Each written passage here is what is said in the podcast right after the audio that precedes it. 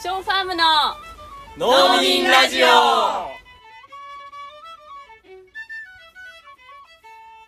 皆さんこんにちは。ショーファームの農民ラジオ始まりました。ショーファームの農民ラジオは1000年続く農業をビジョンに神奈川県横須賀市で農業を営むショーファームの翔子翔と農園の仲間たちが一旦農業の話題を封印してフェミニズム環境問題社会正義など政治的な話題をでもやっぱり農業についても語り合うポッドキャスト番組です。というわけでエミです。翔子です。翔です。かいです。皆さん明けましておめでとうございます。明けましたうわ2024年です、いやー新年ですよ。まだ私たち新年じゃないんですけどまだ12月なんですけーいや本当ど、は。なんかどうでした？みたいな話をしたいところですよね。お正月どうでした？みたいな。ね。であの新年一発目っていうことでね、うん。あの今あの「飲みラジオシーズン2」フェミニズムということでずっと23か月かな、うんうんやってきてるんですけど新年一発目から翔子さんがね言いたいことがあるぞと。うん。はい。いうことで。はいい。何ですか？や今までこう話してきていやなんかこれは自分の語りがねなんかちょっと違うんじゃないかってモヤモヤし始めてる部分がありまして、はい。うん。なんでちょっと今までもう丁寧に丁寧に何ヶ月もかけてフェミニズムとはみたいな話をしてきたんですけども、うん。でそれでみんなのイメージでちょっとねフェミニストって呼ばれる人のこう印象がちょっと変わったんじゃないかなと思うんですよね、最初はちょっとフェミニストっていうとちょっと怖い人みたいなね、炎上させやみたいなイメージがあったと思うんですけれども、うん。それがこういろいろ積み重ねて聞いてきてこう正義感あふれるこう、まあ、真面目な方というかううんんうんそういう情熱のある思いやりのある方みたいなイメージにちょっと変わってきたんじゃないかなと。そして新年うん。ここでやっぱり一回それをですね壊してしまおうかなとおー思ってます。積み上げてきたもんねまたガラガラポンですよ ガラガラポンしちゃおうかなと新年です、はい。ねうん。うん。どういうことですか、まあ、どういうことかっていうと、うん。やっぱりフェミニストは、まあ、怖い人なんじゃないかなっていう。あれ？やっぱり怖い。そうそう。振り出しに戻った。振り出しに戻りました。で、まあ、なんでかっていうと、うん。まあやっぱりこうフェミニストっていうのはこの家父長制というこの巨大なもうにもうそれこそ人間の有史以来どこまで振りあのこう遡ればそうじゃないシステムが探せるのかってぐらい、うん。もうずーっと根に張ってきたシステムなわけじゃないですか、うん。それに対してこう反旗を振り返してるわけですよね今この時代にあって。うん。ですごいこれは挑戦なわけで。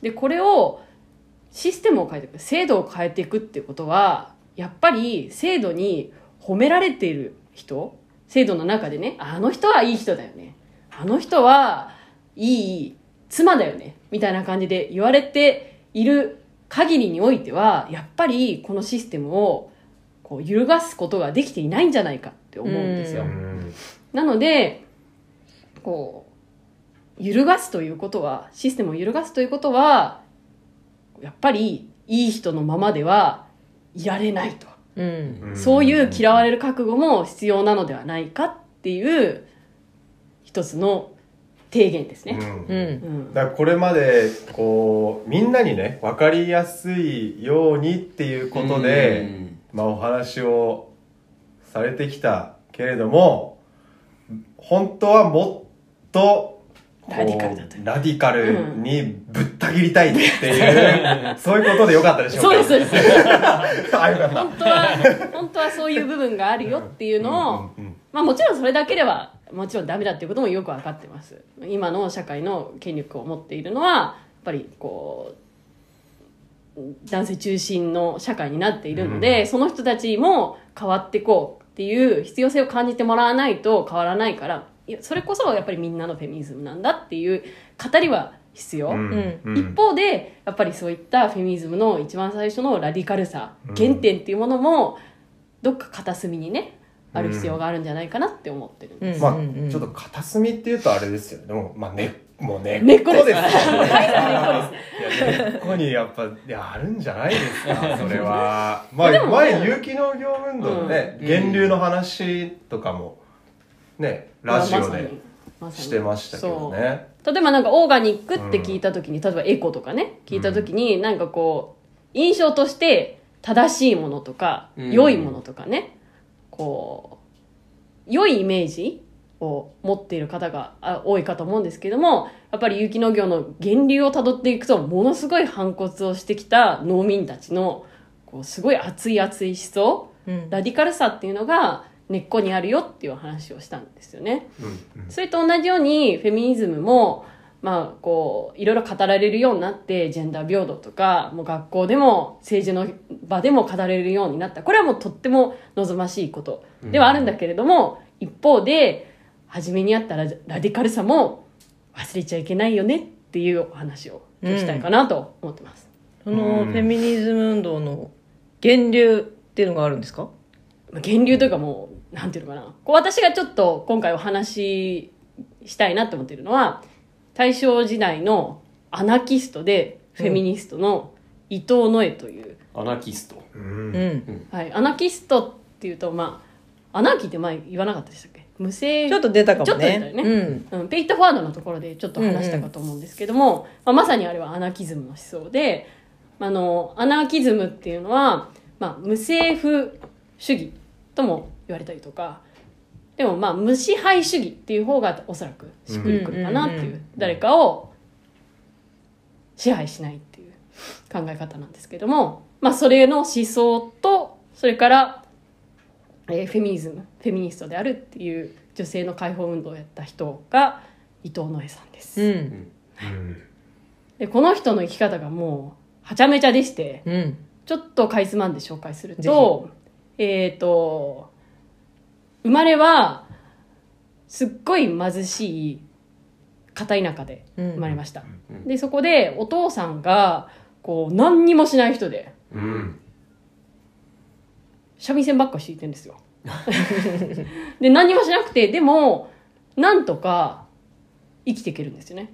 クソ貧乏なんですけど、うん。本当にお金がなくって。でも村のい日本の田舎だからこう相互扶助が生きてるんですよね。お金がなければ、まあ誰かが貸してやったりとか、うん。食べ物なければ誰かが持ってきてくれてしょうがねえなとか言って、なうん。なんとかなっちゃうっていうのが、こうノエの原点。多分アナキストとしての原点。うん。でただそんな日本の片片田舎にいることにこう耐えられなくて。同時に、まあ、農村社会ってやっぱすごいこうまあいろいろあるわけですよ、うん。ああしろこうしろっていうね、うんそれこそ、まあ、風習がたくさんあって、うん。でそれはもう嫌だって言って、えー親戚を頼って、えー東京に出て上野の高等女学校っていう学校に入ることができて、でそこで運よく、えー運命の出会いをします。うん。でそれは英語教員の辻淳という方と出会ってで辻淳が、えーとっても博学で、まあ、いろんなことを知ってるんですよね、うん。でその人にこうもう好きになってしまって。うん。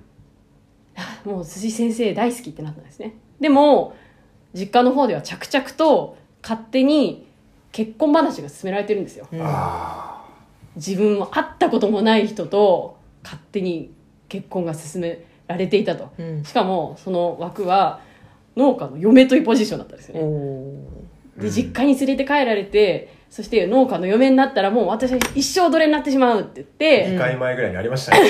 そうですね農家の嫁はどれだという話が。うん。はい、しかも大正時代ですからね。よりより奴隷ですかよりよりです。よもう何にも決定権がね自分がどういうふうに生きたいか誰と結婚するのかどういうどれだけ子供を見たいか何の決定権もないわけですよ、うん。でそそれをもう上野のねうん。もうリベラルな学校で、もういろんな知識を得たノエにはもうとても耐えられなくてそれを勝手にもう縁談をダメにしてしまってまあ一回で結婚したんですけどももうすぐ逃げ帰ってきてしまって辻と一緒に暮らすことになるんですね、うん。でもうやいのやいの言われてこう辻も学校辞めざるを得なくなったりとかしてで2人で暮らすんですね。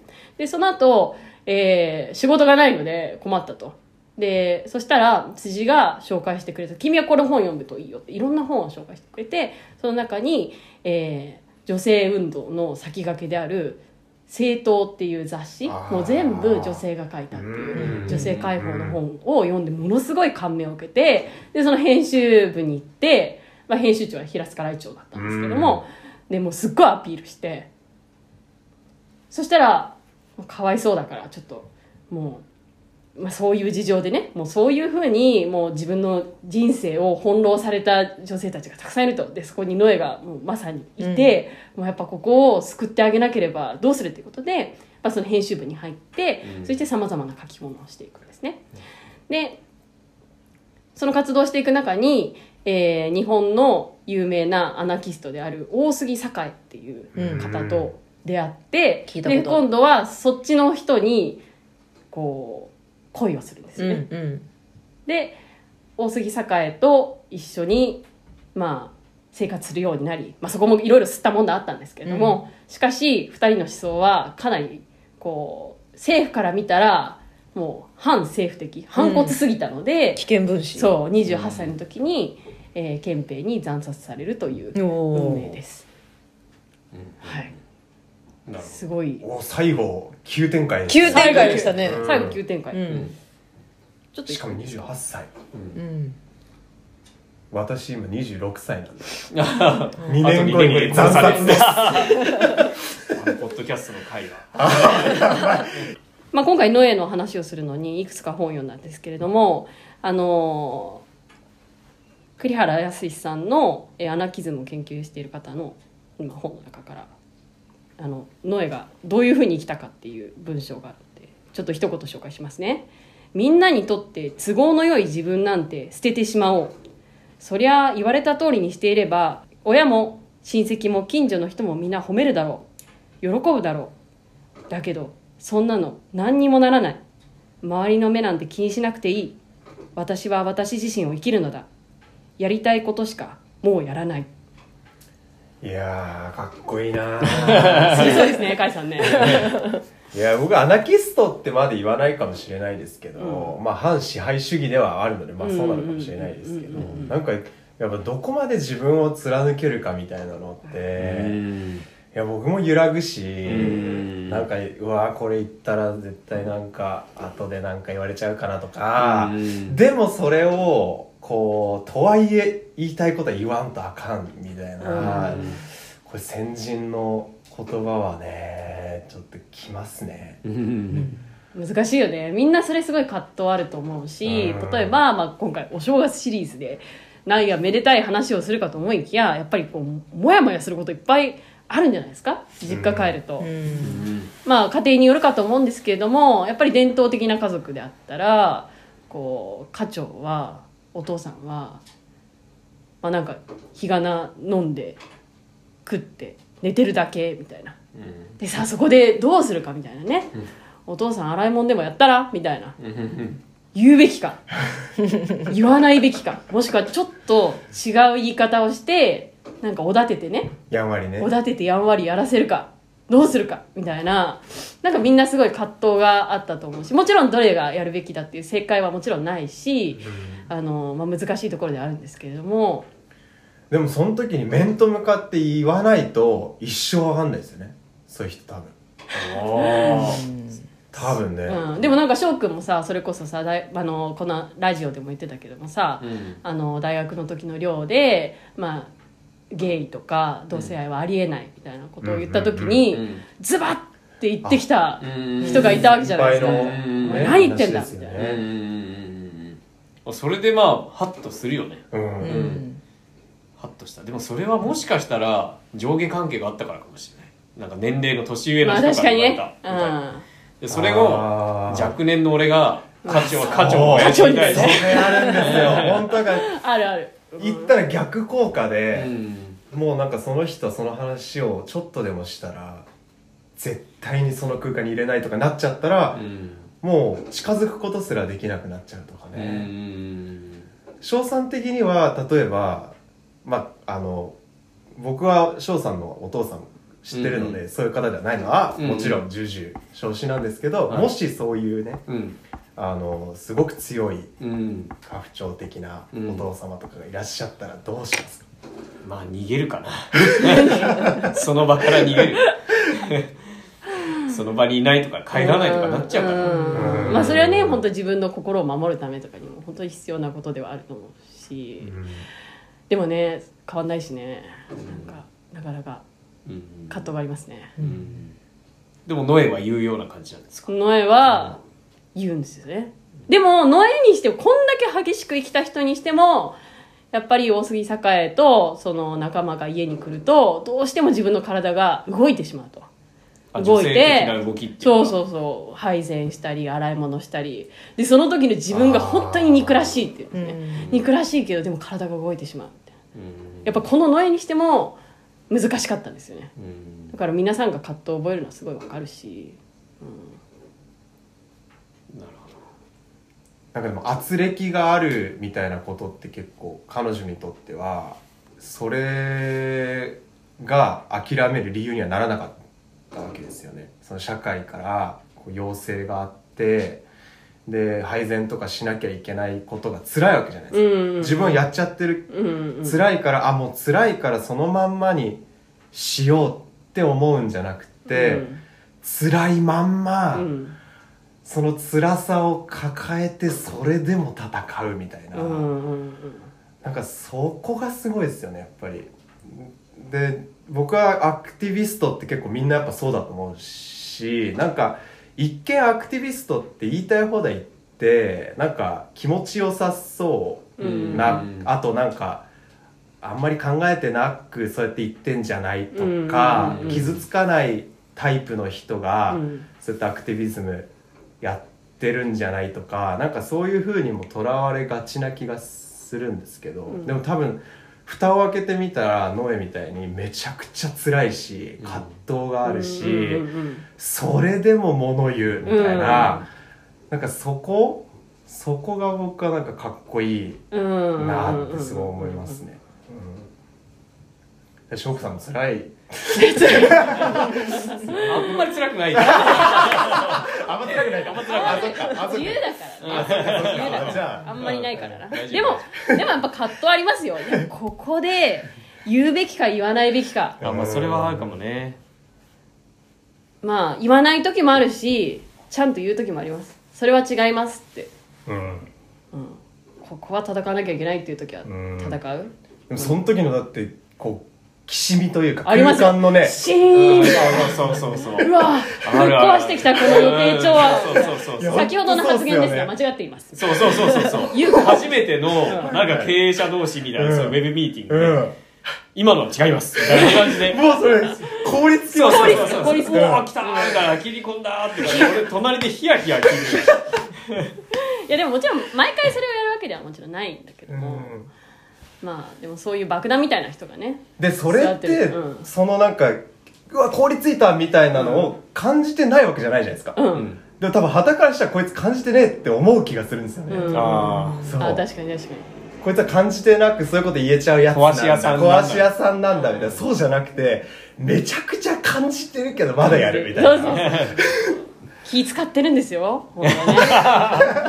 どうするかなみたいな、うん、まあでももちろんこう、まあ、そこまでこう違いますとかって言えなかったとしても、まあ、いろんな介入の仕方があると思うし、まあ、心にノエがいるみたいなちょっと片隅にこう思うだけでもこうちょっと勇気が出る気がするんですよね。うんで多分みんなどこのどんな人にも私はちょっとはノエがいると思ってて例えばやっぱりこう決まってるじゃないですか。社会がこうやって生きろっていうデフォルトが。うん。学校行っていい成績出てでなんかいい優等生って言われる枠に入ってでできるだけ偏差値の高い大学に出てでできるだけ有名な企業に入ってで結婚は大体30歳ぐらいでしてでそれまでには、まあ、いくつかの恋愛をきちんとやってで子供はまあ 2, 2, 2人とか3人とかみたいなでちゃんとこう異性愛のねストレートな時間軸っていうのが誰にとってもちょっとうるせえなとか、うん。ちょっときついなとか、うん。ちょっと合わねえかもなとか焦ったりとかねそれにはまれない自分に対して焦ったりとかっていうふうに思ったことがちょっとあるんじゃないかなみたいな。うん。そこが私はノエだと思っててうん。その原点をちょっとお話ししたかったんですよね。ちょっとしたことかもしれないですよね、うん。うん。なんかクラスの中でなんか順位決められちゃう。うん、例えば「あの子可愛いよね」うん。で男子が言ってんの聞いてなんか「あ私って可愛くないんだ」って思ううん。うとか、逆に男子だって女子からなんか「あれあの人かっこいいよね」みたいなの言ってんの聞いちゃって「あ俺言われてないから俺はかっこよくないんだ」みたいな気持ちうんうんとか学歴とかも何でもそうですけど、うん。うんそこの気持ちに蓋せずうん。いやこれは俺が傷ついてんのは俺のせいじゃねえんだって、うん。そうなんだよ。うわって社会のせいだみたいなね。社会のせいなんだって言いに行くっていうところですよねなんかその言うってすごいハードル高いと思うんですよ。ううん。んうん。翔子さんでさえうん。めっちゃ勇気出して言ってるわけだんね、ん。だからなんかさっき翔子さんが言ってたみたいに心の中にそれを思ってるだけでも違うと思うんですよね、うん。うんうんなんかうん。声に出して言わなくても、うん。うんあこれは私が悪いんじゃなくて、うん。社会がこう決めてるからこう今私が感じたっていうだけでうん。違うんだって自分に言い聞かせるだけでもうん結構違うと思う、あそうですよね、うん。その声口に出すんじゃなくてもっていうね。うん。うん。言えたらいいけどうん。言えない場面もやっぱみんなねうん。あるかなと思うんで。ショーファームに来たら話せますよ。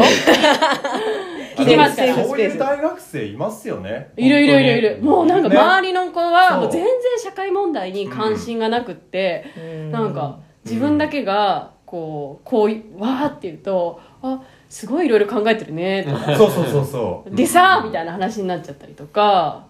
だからそう。そういう人が大学生とかがショーファーム来て、まあ、僕とかねうん。翔子さん翔さんエミさんみんなにそういう話をすると「だよね」みたいな、うん。その例えばそれが考え方がちょっと違ったりとかしたとしても、まあ、そういうこと考えてていいんだうん。みたいに思って喜んで帰ってくことが何人もあって。この1年ですわ。あなんか海さんと話せてよかったですみたいな。うん。なんか嬉しいね。嬉しいですよね、うん。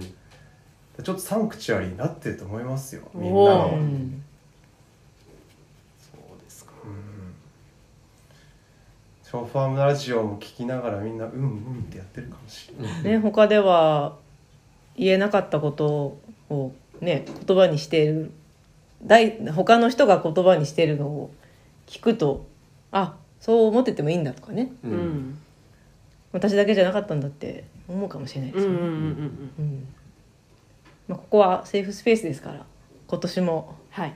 ラディカルなうん。ラディカルなプログラムをはい。お届けしていきたいところですね。はい。はい。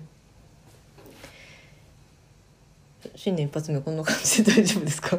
いいんじゃないでしょうか、はい今年もラジカルにはい。はい引き続きよろしくお願いします、ではショーファームの農民ラジオでした